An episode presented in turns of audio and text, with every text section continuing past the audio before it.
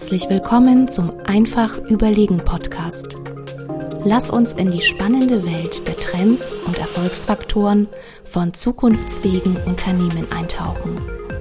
Und hier ist euer Gastgeber, Experte für Strategieentwicklung und digitaler Transformation von Familienunternehmen, Johannes Josnick. Ja, hallo und herzlich willkommen zur nächsten Folge des Einfach Überlegen Podcast. Heute haben wir eine interessante Fragestellung mit dabei. Und zwar schauen wir uns an, was wäre, wenn Familienunternehmen nicht in Stellenbeschreibungen, sondern in Rollen denken würden. Heute mit dabei Lisa Aweiler-Weißmann, C-Level und Führungskräfte-Coaching. Lisa, hallo, schön, dass du dabei bist. Hallo, lieber Johannes. Ich freue mich wie immer, bei dir zu sein. Ja, heute schauen wir uns eins an. Wir haben ganz häufig den Fall, dass Unternehmer auf uns zukommen und sagen, Herr Josnik, ihr müsst uns helfen. Wir brauchen jetzt klare Stellenbeschreibungen, weil irgendwie das funktioniert nicht mehr. Wir sind stark gewachsen und der Veränderungsdruck, der gerade da ist, das funktioniert irgendwie die Zusammenarbeit nicht mehr. Und ich denke mir dann immer, hm, okay, jetzt Stellenbeschreibung ist so das eine, aber was ist denn eigentlich der Auslöser von dem ganzen Thema? Und wenn man da mal aufs System Unternehmen schaut, da sieht man, dass natürlich ganz, ganz viele Veränderungen, ganz viele Einflüsse von außen auf Unternehmen gerade einprasseln. Also sei es diese ganze Dynamik, Energiekrise, sei es ESG und Umweltthemen, sei es politische Unklarheiten auch in diversen Ländern. Also da passiert gerade unglaublich viel und dadurch kommt so ein System Unternehmen momentan ins Knirschen. Und ich sage immer Stellenbeschreibungen, ich würde gerne anders damit anfangen, aber wie, das klären wir jetzt mal gemeinsam in der Folge. Lisa, wie ist denn so deine Erfahrungen mit diesem Thema Einflüsse auf Unternehmen und Veränderungen und Unklarheit? Ja, du hast es ja schon ganz gut skizziert. Äh, eigentlich erleben wir immer wieder, dass ja das Grundgerüst des Unternehmens nach Funktionen sortiert ist und da fühlen sich auch jeder wohl. Da gibt es dann schöne Abteilungen, wo man weiß, was die einen und was die anderen machen, bis zu dem Punkt, dass man ja gegeneinander ein bisschen kämpfen kann. An der einen oder anderen Stelle wir hier, die da.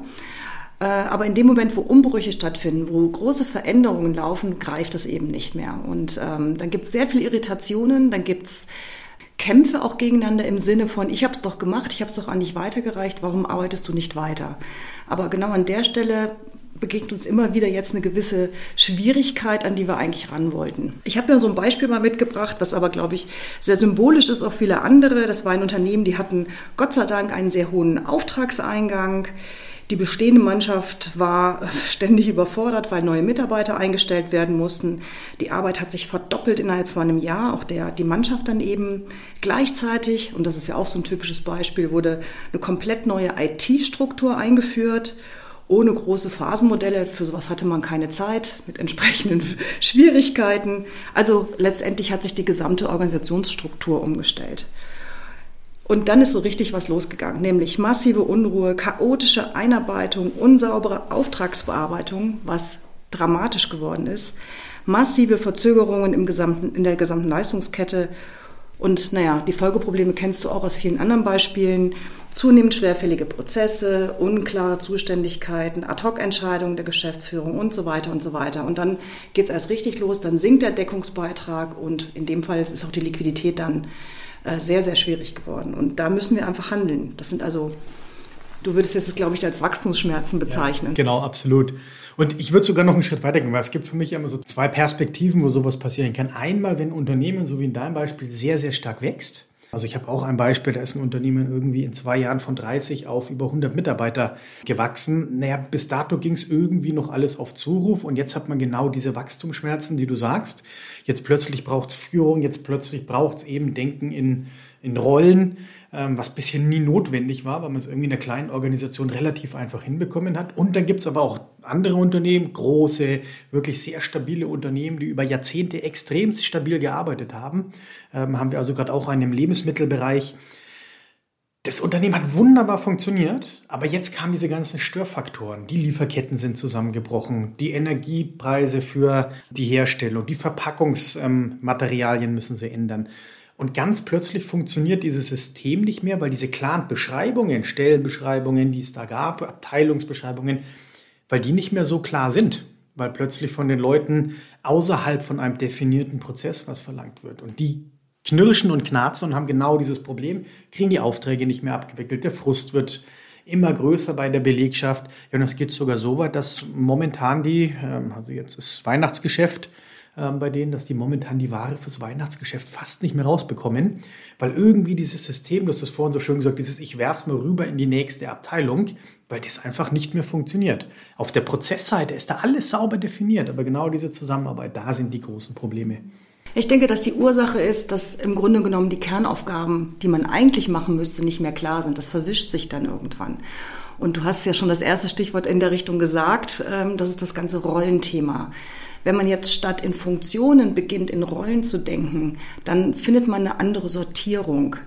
Und wenn man genau hinschaut, ist man eigentlich sehr gewöhnt, in Rollen zu denken. Wir lernen es als Kind im System mit den Eltern, dann im Kindergarten, in der Schule, im Studium, in Peer Groups, in, mit Tutorien, wie auch immer. Es gibt so viele Rollen, die wir eigentlich schon gut kennengelernt haben. Und da ist es häufig eigentlich recht klar, was ich tun oder nicht tun sollte, weil wenn ich die Rolle habe, brauche ich das andere ja nicht zu machen.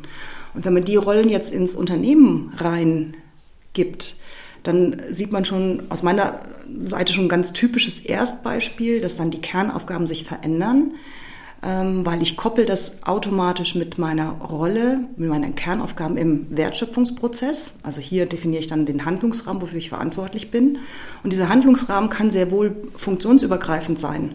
Ja, ich muss mich eben abstimmen. Das nutzt ja nichts. Äh, das Ganze muss ja irgendwie durchlaufen. Und was hier auch ein ganz typisches Beispiel ist, aber was meistens überhaupt nicht gesehen wird, ist das Thema, dass ich ähm, Zusatzthemen habe, die dann in Projekten abgebildet werden. Ich habe in der Regel neben der Funktions- Wertschöpfungsabbildung eine äh, Projektstruktur und da gibt es dann eben Zusatzaufgaben. Und die meisten sind mit diesen so Doppelrollen eigentlich schon erstmal überfordert, wenn die nicht explizit mal erarbeitet worden sind. Aber ich finde, du hast gerade eine Sache gesagt, wo man nochmal genauer hingucken sollte. Du hast einmal ähm, gesagt, der Handlungsrahmen definiert die Kernaufgaben. Und dann hast du aber noch vom Entscheidungsrahmen gesprochen. Und warum ist es denn aus deiner Sicht so wichtig, ähm, diesen Entscheidungsrahmen auch nochmal so zu betonen? Ja, ähm, das ist ein exzellenter Punkt, der bei vielen immer wieder auf die Füße fällt. Und zwar in dem Moment, wo ich meine Handlungen klar bin, also wo ich wirklich verantwortlich bin, muss auch daran gekoppelt sein der Entscheidungsbereich. Das heißt, für das, was ich handle, muss ich auch entscheiden können. Und wenn ich mein Beispielunternehmen nehme, ist es auch wieder der Klassiker, den ich da festgestellt habe. Was passiert denn da eigentlich? In dem Moment, wo dann Mitarbeiter oder Führungskräfte handeln, aber von oben wieder reingegrätscht wird und dann die eigentliche Entscheidung getroffen wird, nämlich anders, als es der Handelnde tun würde, dann greifen ja die Dinge nicht mehr ineinander. Das heißt, ich muss sicherstellen können, und das ist eine absolute Führungsaufgabe, dass derjenige, der die Kernaufgaben erarbeitet, sich tief damit auseinandersetzt, Risiken abwägt, die Zusammenhänge herstellt, in der Prozesskette auch richtig denkt. Ja, mit deinem Weihnachtsbeispiel ist es ja wunderbar gesagt. Äh, der muss auch darüber entscheiden können, gehe ich jetzt rechts rum oder links rum? Bringe ich die Ware raus oder nicht raus? Ähm, unterbreche ich den Prozess an der einen oder anderen Stelle? Was muss ich tun? Und das ist elementar, dass zum Handlungsrahmen auch immer der Entscheidungsrahmen gehört. Und tatsächlich, da ist auch meine Erfahrung, da krankt es ganz häufig. Also man erlebt ja häufig Folgendes. Ähm, das ist jetzt auch ein Beispiel aus der Praxis, habe ich erst kürzlich so erlebt die Geschäftsführung sagt, ja, wir haben so viel operativ zu tun, wir müssen ja überall rein und unsere Führungsmannschaft, die ist ja nicht in der Lage, das selber zu tun. Was kam aber am Ende des Tages raus? Naja, die Geschäftsführung hat gar nicht loslassen wollen. Die hat diesen Entscheidungsrahmen gar nicht gegeben, sondern hat eigentlich gesagt, ich will eigentlich nur Leute, die etwas abarbeiten, abhandeln aber wenn es dann um die Entscheidung geht, ja, die Hoheit, die will ich irgendwie bei mir haben. Ja, und so kann das Ganze natürlich nicht funktionieren. Und es, es sorgt natürlich auch für extremen Frust dann auch bei den Mitarbeitern ähm, und sorgt dafür aber, dass dieses ganze System einfach nicht mehr funktioniert und viele Reibungspunkte da sind. Wenn ich ja noch kurz so ergänzen darf, ähm wenn ich eine gewisse Komplexität in Unternehmen habe, ist es ja auch ein Stück weit notwendig und richtig, dass ich in den Funktionen meine Spezialisten habe, die an ihre Erfahrung reinbringen, die viele Dinge schon gesehen und gemacht haben. Das kann ich in der Tiefe von einer Geschäftsführung eigentlich nicht mehr erwarten. Die müssen den großen roten äh, Rahmen legen können, die müssen auch grundsätzliche Ausrichtung definieren können, aber auf der reinen Fachebene wäre es eigentlich, oder finde ich, ist es fast ein bisschen vermessen, wenn ich meinen Spezialisten dann die Entscheidungsvorgabe gebe, äh, nehme.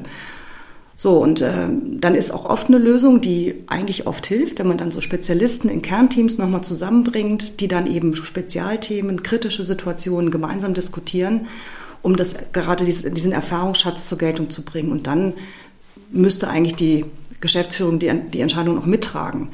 Da tun sich aber gerade Familienunternehmen schwer, an der Stelle loszulassen, weil man das ja einfach nicht geübt hat. Und da ist genau der Punkt. Da sind Stellenbeschreibungen eigentlich eher hinderlich. Wenn man quasi sagt, lass uns doch interdisziplinär zusammenkommen, lass uns doch Experten zusammenbringen, lass uns doch auch in Projekten denken, weil das deckt keine Stellenbeschreibung ab.